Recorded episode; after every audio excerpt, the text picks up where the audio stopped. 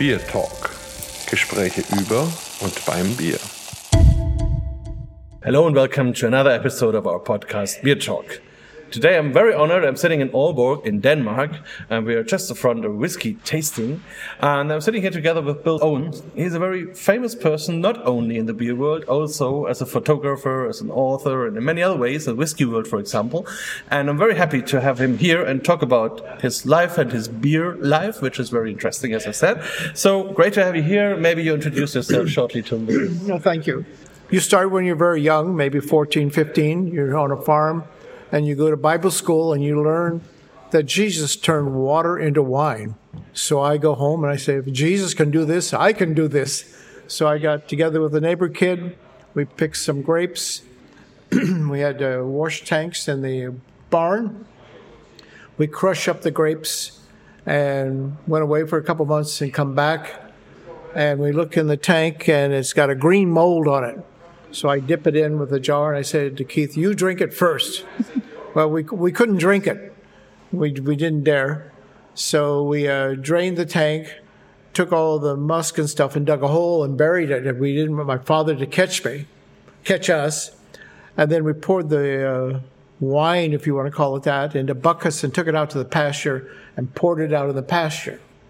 And then went back and we took the garden hose and then we're washing out the tanks I look in the bottom and they're all very bright and shiny. It was a galvanized tank, and the wine had eaten all the galvanized offs.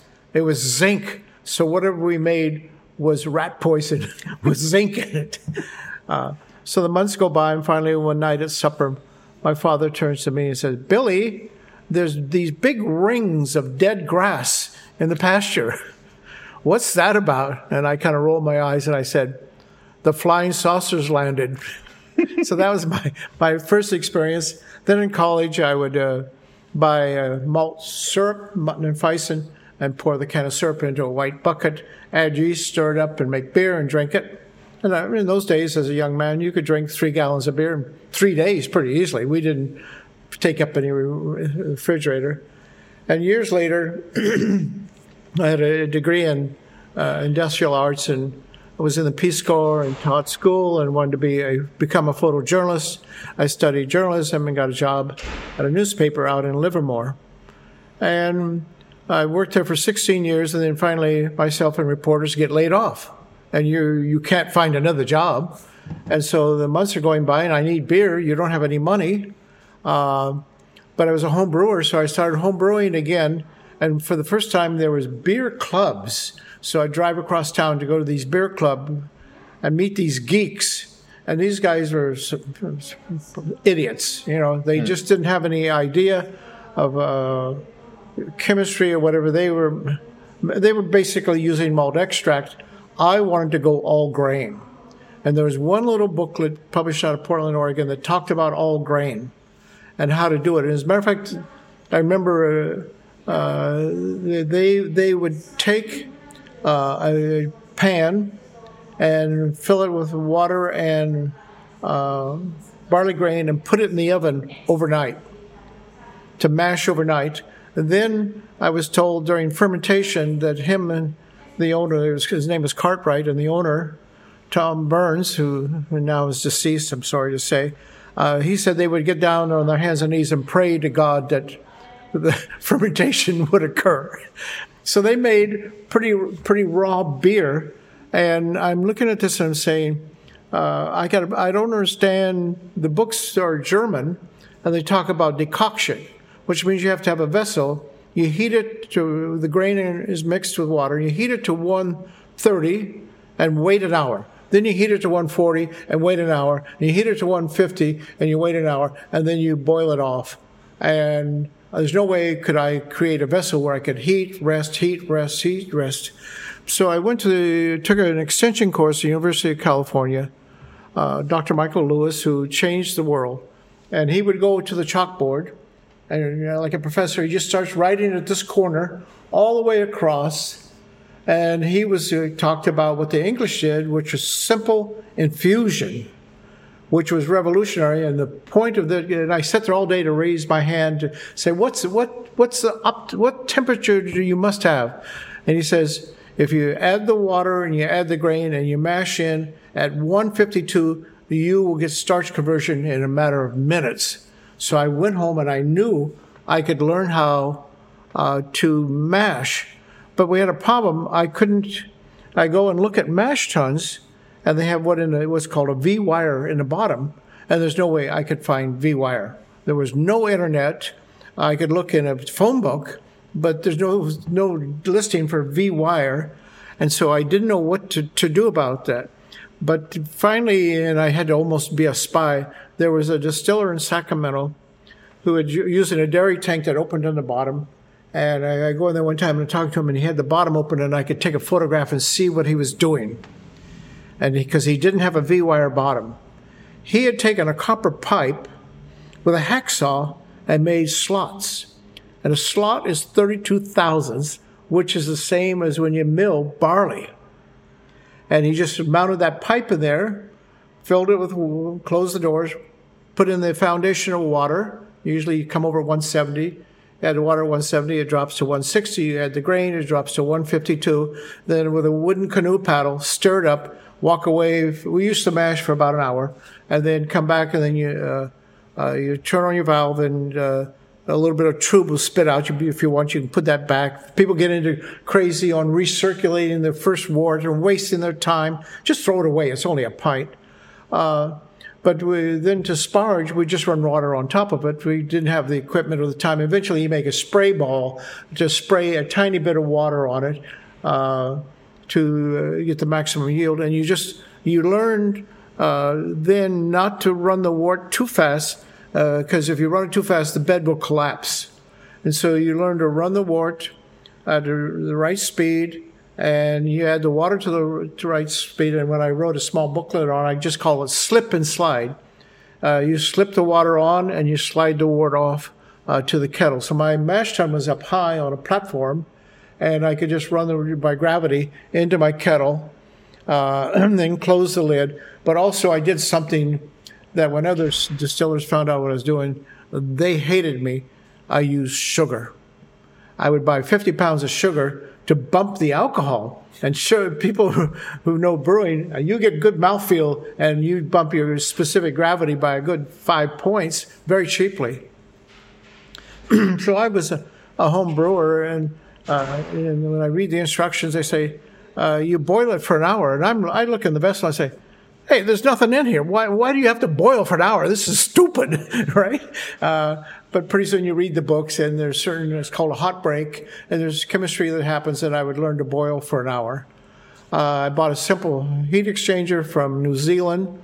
Uh, then for my fermentation tanks, I used dairy tanks, open dairy tanks, refrigerated the room. Dairy, one dairy tank was high, so I'd pump into the high dairy tank for uh, four or five days uh, then the yeast would drop out. Then I'd drop it into the bottom tank, or I'd pump it to the back room, which is even more refrigerated, into English Grundy tanks, which changed the world. You can buy these three-legged Grundy tanks for uh, four or five hundred dollars, and that's where I connected my pipeline. So when I came out the door, we brewed three kinds of beer: uh, lager, amber, and dark. There was no definition, no books, no magazines. I remember I went to a trade show and with a friend of mine who makes equipment, he says, "Go sit by that guy over there." I said, "He's kind of scruffy looking. Who, who is he?" And he said, "Well, that's Michael Jackson. Just go sit by him." so I got acquainted with Michael Jackson, but they're on the other side of the fence from me. I'm in love with the process, mashing, and the chemistry uh, of it. And today, in both brewing and distilling, it's really exciting to see the innovation of this next generation coming along and making flavorful uh, I, ju- I just say, watch out, Scotch distilling industry. There's some wonderful whiskeys out there that are only aged one year. But in Europe, you still got to do three years, which is stupid. I would get the laws. Do it like in Japan. Let people do whatever they want to want to do. So I had the. Uh, I soon expanded, I think, to a fourth beer. I did do some bottling. Uh, I oh, I one of my creative efforts was uh, again I like books and I picked up a history of uh, brewing book, and there's George Washington, the president of the United States, mm. got very wealthy after he retired from being president, and he had a still. And there's a photograph of the still, and it's at the Smithsonian Institute still today. And there's a photograph of it. So I took the photograph and with a pencil traced it, and I made a little coat pin We're ripping off George Washington. But in reading about him, uh, he used pumpkins and gourds and squash in the mash uh, because you got a starch, you got enzymes, and you can convert it. So I'm not going to put squashes in. I'm a gardener. I grew a pumpkin, so I grew this. Oh, you go buy the special pumpkin seeds for a dollar. And then you can grow the, the 300 pound pumpkin. So I grew the, the big pumpkin. I could pick it up as about 80 pounds, uh, take it down to the brewery, chop it up, pop it into the pizza oven, bake it so I can get at the starches. And then uh, right, uh, during mash, I would drop the uh, the pumpkins in, so stir it up, and then there was a door in the bottom, and I would drop it all into buckets and get it hauled away. And the, the pig farmer, every Monday, uh, whenever I did the pumpkin ale, the pigs were really happy because they got a little different flavor in there. But what I realized after you finish your boil and you add some hops, uh, you, you do your, your boil, uh, cool, ferment, you taste it, there's no pumpkin flavor. Hmm. Pumpkin comes from spices how do I solve this problem? Wait a minute, wait a minute. Across the street is a supermarket. In the supermarket, there's a shelf called pumpkin pie. so I take the pumpkin pie spice home to a coffee pot and perk one quart of uh, juice, right? And so when I'm all finished with the beer and I'm ready to carbonate, you add the quart of pumpkin flavor, you stir it up, and you serve pumpkin ale. So everybody went crazy when somebody came out uh, using an additive like pumpkin. And so when I see somebody claiming uh, they didn't add spices to it, I know they're lying because there's no flavor. That starch will during you've cooked it and you've fermented it. That those flavors are volatiles. They're gone, and there's no mouthfeel from pumpkin and beer. The only thing you have to do is uh, adjust your grain bill so you have a pumpkin color, which is which is amber. So I did that for a number of years. I, I had the dreams. Uh, I wanted to build the mothership, a big brewery, and three or four satellites, and feed them, have the mother brewery feed, training, uh, buy grain and uh, bulk, and put that together. So I did another limited partnership, uh, raised $300,000 on that. Uh, then uh, people are jealous of you, and you have your lawsuits, and pretty soon you lose it all. Hmm. And I always thought, screw you you could take me, kidnap me, you could take me, kidnap me, take me to Bamberg, Germany, drop me off, and I don't speak German. I promise you, come back in a year, I'll have a car, a girlfriend, a house, and a job. I know I have that personality. I will find work. And so I just moved on with my, my life. And so after I finally uh, decided to sell Buffalo, Buffalo Bills Brewery, uh, after 16 years, I uh, sold it for $92,000. And the owner was uh, has driven the business, uh, poor management, and he's now trying to sell it uh, for $6 million. Good luck. I, I, don't care. I won't go back. Uh, he did not was not a good brewer. I go to the local pub where I have a huge selection of wonderful, clean beers, and Buffalo Bills became a restaurant serving some some beer. So one day I'm sitting in the coffee shop talking to a typical kid with long hair, blah blah blah, and he says, Yeah, I'm going to go into real estate. And I said, You ever look in the mirror? You don't look, they wear a white shirt and a tie. I said, I, I got this idea. So I just get in my car drive to Oakland, California, go to the city hall. Uh, it's called do, your DBA, doing business as. You stand in line, you pay your twenty dollars, you fill it out, and you get permission to use the word uh, microbrewery. so uh, then you write off to the federal government. This is pre-internet. You write off to the federal government. You get an EIN number, which is your federal license, and pay taxes. Third thing you do is you take $100, you go to the bank, and you do a bank account. And by then, I dreamed up the name Buffalo Bills Brewery. I put $100 in the bank, and uh, I had uh, a business uh, called uh, Buffalo. Pardon me. I said Buffalo Bills Brewery. I went to the city hall and got the license to be the American Distilling Institute. Oh, okay. Yeah, after talking to the real estate kid, and when I came back, I had this license, and I said to myself, "How do you make money? Uh, you do conferences." And I knew Jörg, a German at St. George, who came to America and was making eau de vie, and I had beer wash, and so I would take beer wash to Jörg, and he would make whiskey for me. And so I went to Jörg, and I said, "Can I have a conference?" Uh, you know, big space in front of the sills. and he said, "Sure." So I had then to, uh, I think I spent four hundred dollars to rent uh, seventy-five chairs and a couple of tables. Uh, and then I didn't know anybody. I contacted Forsyths to see if they would be interested. And Richard Forsyth flew from Scotland to come to my conference. Well, I didn't even ask him to speak, but he was smart enough to put up a sign, Forsyths. So every photograph that's taken, his sign is in the background. But Vendome, uh, the other coppersmith in America has been doing it for hundreds of years. Uh, they were already advertising in my beer magazine, and then when I switched over to the uh, distilling magazine, I had Forsyths and Vendome immediately, then Carl and Holstein, and now the Dye from uh, China. And I've yet to get a couple of the Italian still manufacturers to come uh, advertise with me. Uh, and so now uh, is celebrating our 20th anniversary of the American Distilling Institute. Uh, about five years ago, I said to my son, take it, as yours. I still got to go figure out if I have to sell it to him or not, or which the best legal way. Uh, and so I kind of am a spokesman. I travel uh, looking for new distilleries, new marketing ideas, and he does the daily operations. So our conference will be in August uh, in Las Vegas. Uh, the cover uh, photograph for the magazine for that issue will be the master distiller at Lost Spirits in San Diego and in Las Vegas is a woman, master distiller, and she will be on the trapeze upside down pouring a shot of whiskey for the cover. And so we'll be there and we will draw from this 86 people 20 years ago. Uh, I'm predicting we'll draw about 2,500 people.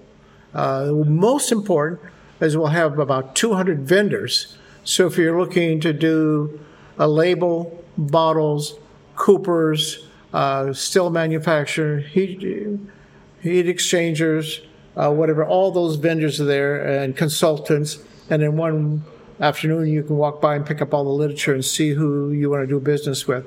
But those those are the people that pay our bills because we drive the next generation to them. Uh, Eric, my son, has done a wonderful website, so you can go on the website and find huge amount of information that we just give away. Uh, and so people uh, are now inspired. Uh, when I first, I've, I've, driven America three times visiting distilleries. Once I drove across just to get people to support HR 777, which is a uh, federal thing to legalize brew pubs, because a lot of states brew pubs were illegal. Hmm. And we finally got that law changed to allow brew pubs uh, to be illegal. And what's really wonderful about California, though, when the law changed, it says you can serve, we'll give you this beer license, and you can serve the beer regardless of the source. means you can brew it yourself. And that's what changed the law. You didn't have to put all that other language in there, regardless of the source. So you can buy all the beer. There's, there are German pubs in America that bring nothing but German beers in. Uh, so now, uh, when I do a small road trip, uh, this year Eric and I have done uh, Dallas and Seattle, and I go to visit people I've known over the years. Now I walk in and it's a 32 plate column, uh, big 2,000 gallon fermentation tanks. and if you're really hip, you can ferment on Monday and distill on Friday. Five day beers, real common, real clean, and uh, the major difference from where I come from and in the world is all American beers are based on corn. Hmm. And I'm not a corn person. I'm a barley person. Barley has more mouthfeel. But corn is a, our basic starch. And the, the trouble with the corn is you got to cook it and then use enzymes as you cook it as it goes up. And then as it starts to cool, you have to use a second set of enzymes to get your starch conversion. Uh, and so that's a big difference. Uh, so I tell people the laws are just require you have 51% corn, make the other 49% barley. Uh, but now the rye has arrived, hmm. and I'm amazed. At first, I, I couldn't even tell the difference between a rye and a bourbon and whatever. Uh, now these guys have learned how to, uh, with enzymes, convert rye. and make some rye whiskeys that are fabulous. But mostly you do have to have the enzymes from barley to, to make that, that conversion. So that I actually want to do a map of the five rye states, you know, North Dakota, Minnesota, uh, Michigan, uh, like that, or just visit rye distilleries because that's here to stay. And the other project I'm working on is the most difficult whiskey trail in the world. I have that website. It's 3,000 miles in Alaska and only 12 distilleries. And if you complete the trip, you, we have it set up with a website so you post the photograph that you've been there. You'll receive a big belt buckle like the Cowboys have, as it has a map of Alaska on it. So we're about ready to get that launched again. But we, tr- we, we last year we tried to get it out and uh, we got screwed over by the website from China. So Oh. no, pardon me, India. India. Yeah. So uh, we lost a lot of time on that. But uh, the idea to have these distilleries that are a thousand miles apart and you want to go there, and I just know that it'll be two Germans on their bicycles, right? That'll do it because I've hitchhiked all over Europe, and the best travelers in the world are the Germans. I don't care where remote village in the Himalayas, the only people they've ever met were German hitch backpackers, and I've done a lot of backpacking, but. Uh, so that's about, about the, this little uh, back history of uh, how the whole Renaissance came about. Now there's 9,000 brew pubs and microbreweries in America. So I went back to the big AHA homebrewing convention in Denver, and I walk in, and it's all tattoos, ZZ Top beards, and nose rings. It's not my not my crowd anymore. I walk into the distilling thing, and we got airplane pilots, and a whole a lot of women involved, a whole level of sophistication to be uh, in the whiskey business because you have to make a big capital investment for a long time, and you can't be uh, where breweries you could put together a brewery for nothing. Uh, to do a distillery, you can't find any used equipment at all. All the used dairy tanks are all gone, and so for you to go to the manufacturer.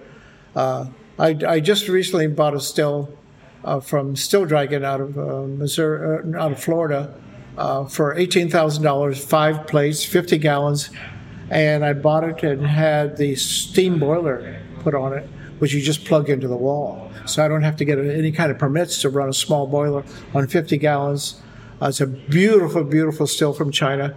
We built the shed for it, and I don't have any time. yeah, you're traveling a lot. So, Yeah, and, yeah. and that was a very quick ride through your history. Yeah. Maybe let's let's uh, highlight some points. So you mentioned you started in professional brewing when you founded the Buffalo Bills Right. Brewery. This was in '83, as far as I know. Yeah. Uh, how, how did that come? So how, how did you did it really get professional? How did you get the equipment? How did you get the permission for that? How did you get the name? So You use self education. You just uh, buy books and magazines and you read them and you keep them and you look back and you put together the ideas.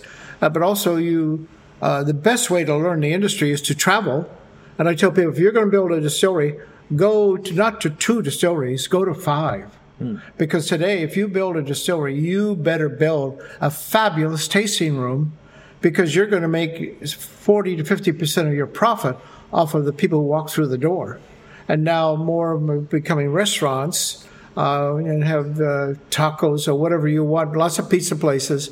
Uh, because to go into the bottle, uh, I, we can bottle, you can buy bottle machines. You can do gravity feeding 5,000 bottles pretty easily in a week, right? Without automation, just by gravity feed. But to go then to wholesale and retail, uh, that's the black box because that's controlled by major corporations and businesses and they have a pipeline and they keep that pipeline fed. And you come along and you only have 200 bottles. Uh, you better find a nice bar that specializes in eau de vie or something to, to sell your, your product. But that's changing now too because we're working really hard on allowing to get FedEx to deliver a bottle of whiskey. So I can buy whiskey from Japan and that will happen eventually. So you can make a business uh, doing mail order, have your customer base, and then do some local distribution to supermarkets and maybe a wholesaler uh, uh, to a bar in Chicago that loves whiskey. He wants every bottle ever made. You can have one of your bottles be there. And uh, here in Denmark, Denmark's whiskey crazy. There's lots of lots of whiskey bars and lots of whiskeys and a lot of interest and it's it's, uh, it's fun to see a society. Whiskey has the magic more than and gin's gone through a renaissance, but to be a gin distiller is pretty easy. You just buy neutral grain spirits and you can just bottle it, hmm. or you buy neutral grain spirits and do it the right way and redistill it and pick the herbs yourself and really take some care uh, into manufacturing del- delicious gins. What would you say if I ask you what is the difference between beer and whiskey? Uh, all whiskeys are made from beer. uh, the difference, of course, is uh, I, I, like to drink the barley wine, 8 9% beer. Uh, I will uh, sip a single shot of whiskey, uh, but usually I'll do whiskey with a little bit of water and a little bit of ice, but I'm only going to do one ounce. I can't, you can't do five ounces of whiskey, and you're just going for that wonderful flavor. So I think that that's the difference. But both of them require today is the the craft because hmm. uh, you're starting with raw materials and you're creating an alcoholic beverage. It's it's truly magic, and you wonder about when you say, "Oh, the Egyptians made the first beer." I say, "Baloney! They didn't know how to boil. They didn't have hops. The first beers were the monks who wrote down what they did and they found out about hops giving flavor and stabilizing beer. That's probably the 14th century is when real beer came out of Germany or wherever it came from, from Europe here. And so it's evolved a, a long way. In America, to, to make beer cheaper, uh, to manufacture, they use rice and corn adjuncts. Uh, just for flavor. They don't use 100% barley. Barley is harder to grow. It has to grow in a northern climate. Uh, uh, now, believe it or not, uh, uh, they found a university in Michigan. they dug up a time capsule and found a jar of a hundred-year-old barley grain. So they know not to plant it locally because of the drift of the pollens of other plants, so they took it out to an island. And so the first patch is about as big as your table in your kitchen, and then next year it'll be twice as big, and eventually they'll have real heritage grain because all the grains today have been modified by agriculture and the uh, Cheerios and toasty Wheaties and everything who want high yield, low cost and the flavor profile of most of those things has long disappeared. So we are putting flavor back into our beers by uh, a number of uh, people done heritage corn now. Usually it's the number five dent, but guys are making whiskey from uh, Indian corn, blue corn, popcorn, and really trying to get some flavors out of that. And it's beginning to work because you, you will get, if you use uh, heritage uh, corn from Peru, you know it's going to be different. Mm. And so that's really fun to see people figure that out. And I know of two farmers growing corn in Mexico, uh, different soil, different climate. Uh, that's where came, corn really came from was uh, the Incas. Uh, so uh, it's really fun to see the the in- industry evolving.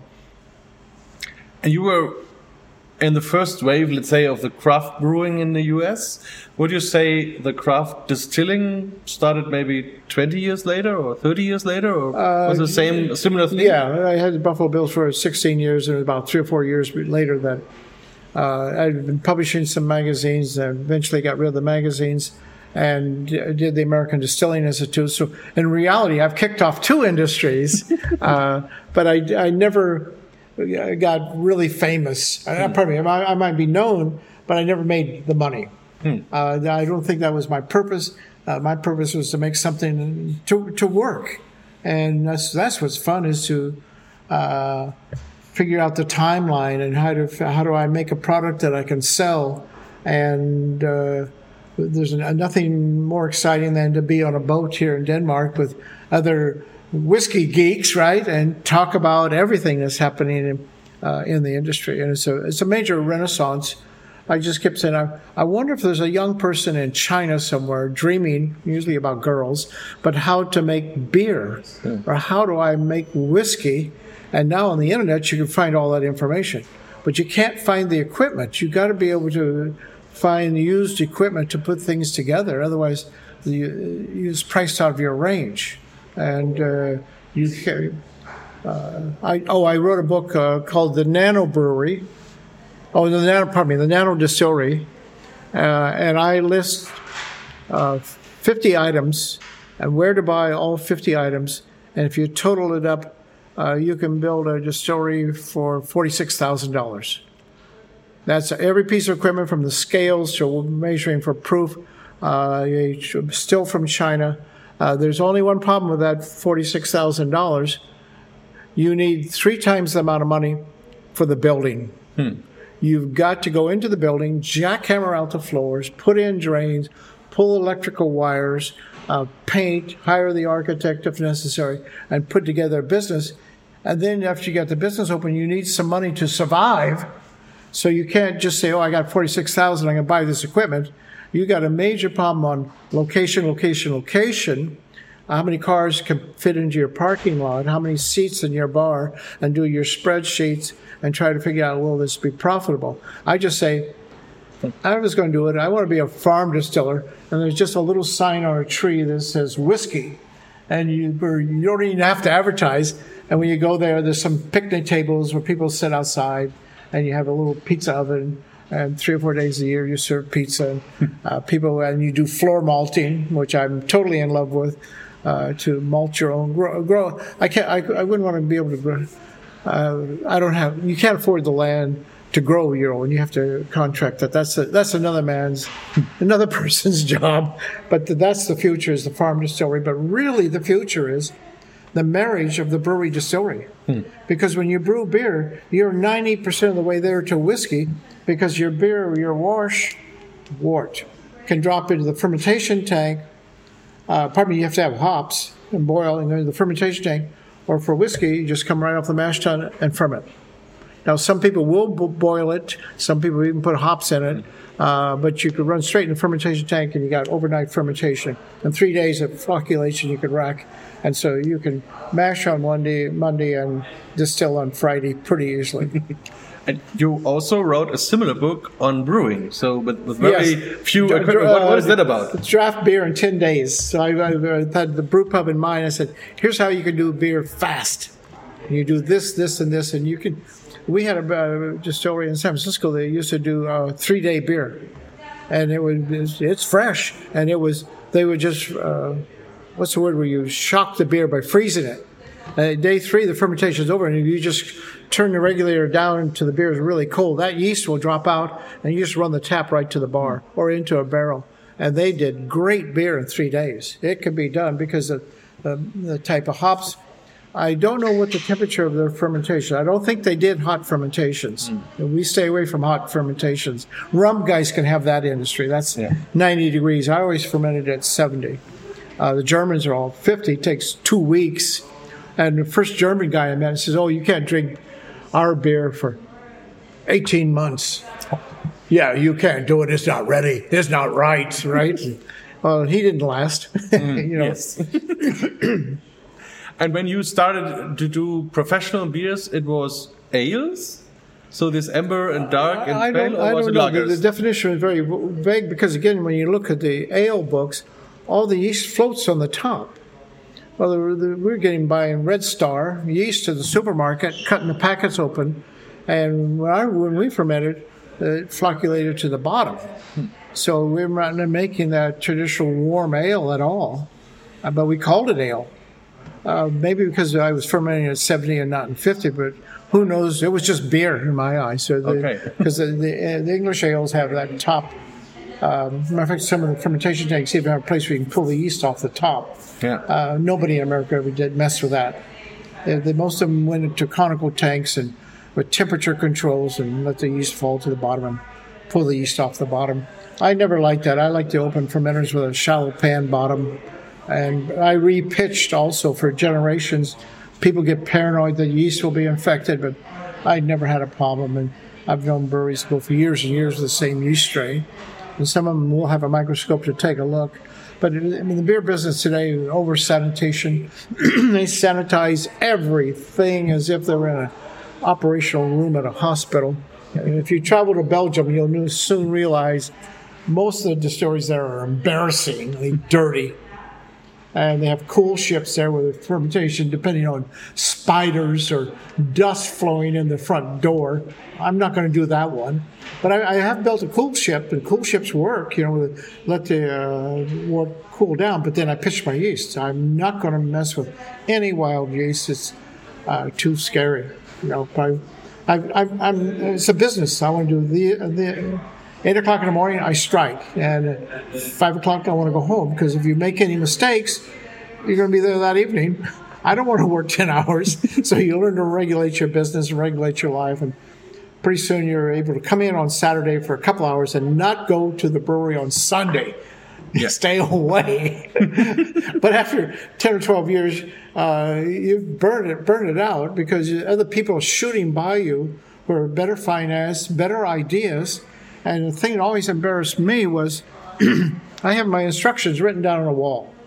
Eight o'clock, push here, uh, 12 minutes to fill the tank, uh, push here the buttons, uh, and a dark room timer, you know, counts backwards. So I had the process down. So I t- teach a young uh, person, uh, they didn't have to be a home brewer, they just like to, wanted to learn how to brew and they follow my instructions. And I say, well, you watch me five times. So you come in on Monday. Here's what I'm going to do. You're going to be here all day.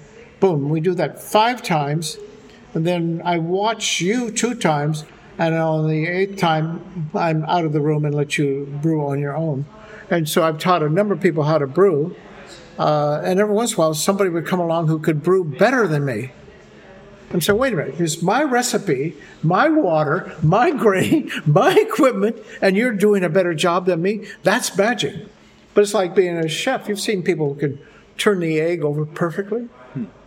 I can't always get that egg exactly right, you know, or whatever, but there's that magic of people that have real talent in cooking and beverages and whatever. So I'm, I'm not an A or a B. I'm a like in college, maybe a C plus. but I have other, uh, you know, I, I, write and produce books and uh, uh, spreading Johnny Appleseed, you know, spreading spreading the gospel.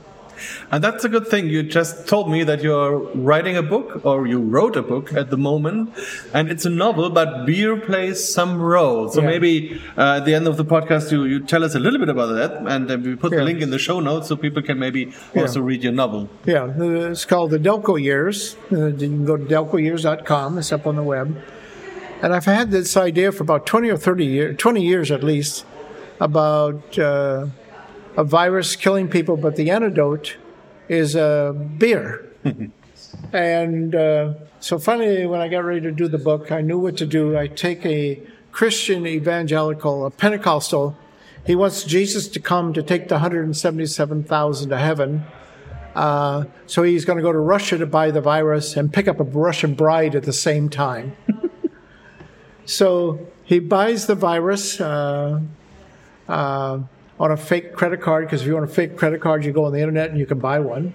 He flies to Russia. He buys the the virus, and the virus is called Nofi. I name it after uh, the guy's wife's dog, right? Mm. And the Nofi virus, he at Boston International, he releases it, drops the bottle out of his fanny pack.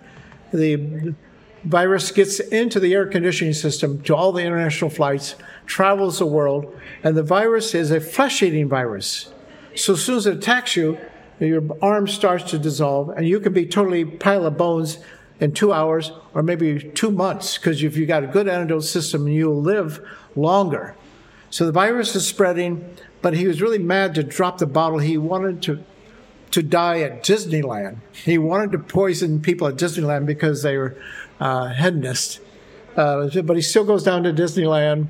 And so the last image of him in the book is he's at the teacup ride going around in circle. But he doesn't know when he spreads this virus that the uh, people who drink unpasteurized beer have the antidote. So there's all of us survivors. So I just look at all the people in my bar, Buffalo Bill's, and I just photograph them all, and they all become characters in my novel. So I send their, their photographs to Italy to have the drawing made of them. And so I have this gathering of people, and I say, how the hell am I going to govern people? The rest of the people are dead. We have cars. The car battery is good for five years, hence the Delco battery. So we got five years before the real end comes, before we could eat out of a supermarket for five years easily. That food is fresh. And so I, and I so I poo-poo all the people that are survivalists. Oh, I'm going to go out in the woods and kill animals and eat and live and build my log cabin. Forget that. We just move into suburbia, take over a house. But you break into a house, there's nothing to steal of any value. The only thing of value is a propane tank, and maybe the odd weapon. But what are you going to shoot? Who's going to go out and shoot and knows how to skin and, and age meat? So we, we take over, uh, go back to Livermore, where I'm from, and we take over a winery and we have now 23 million bottles of wine to barter. So my first barter is about 20 miles away uh, to where the sugar beets to get sugar. And then my other barter is to the California coast to get salt. You need salt and sugar to preserve and to cook. And then you start trading for eggs and you set up a community where I do a map of nine zones where all the people live. And I say, what kind of law? You got to have government. And so I start doing my research on government, and I end up using the Vikings' Althing government from the hmm. 12th century, which gave individual rights to people. And I write up a constitution.